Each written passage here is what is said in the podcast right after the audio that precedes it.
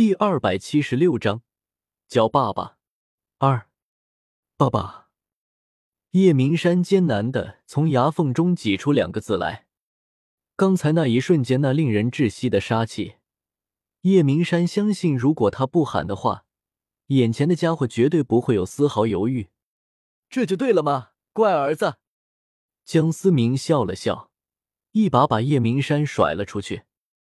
原本意气风发的叶家大少。此刻却是狼狈不堪的爬了起来，看向江思明的眼神，仿佛要把他生吞活剥了一般。滚吧，我的好儿子！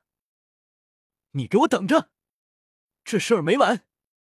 叶明山此刻也没脸留在这里，直接开着自己的布加迪飞驰而去。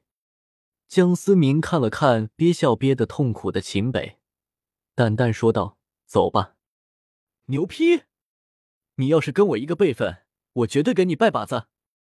秦北此刻算是彻底的佛了，就你这样的智商，我看还是算了吧。江思明不屑的撇了撇嘴，自顾自的向着机场外走去。秦北也没生气，拍了拍一旁还愣在原地的李天明的肩膀，快步的便跟了上去。还留在原地发愣的李天明看着那道离去的背影。心中越发的五味杂陈，老头子的眼光还真是准，不让天成那个家伙过来，看来是对了。江思明，你到底是什么人？我还真是好奇，你能搞出多大的动静。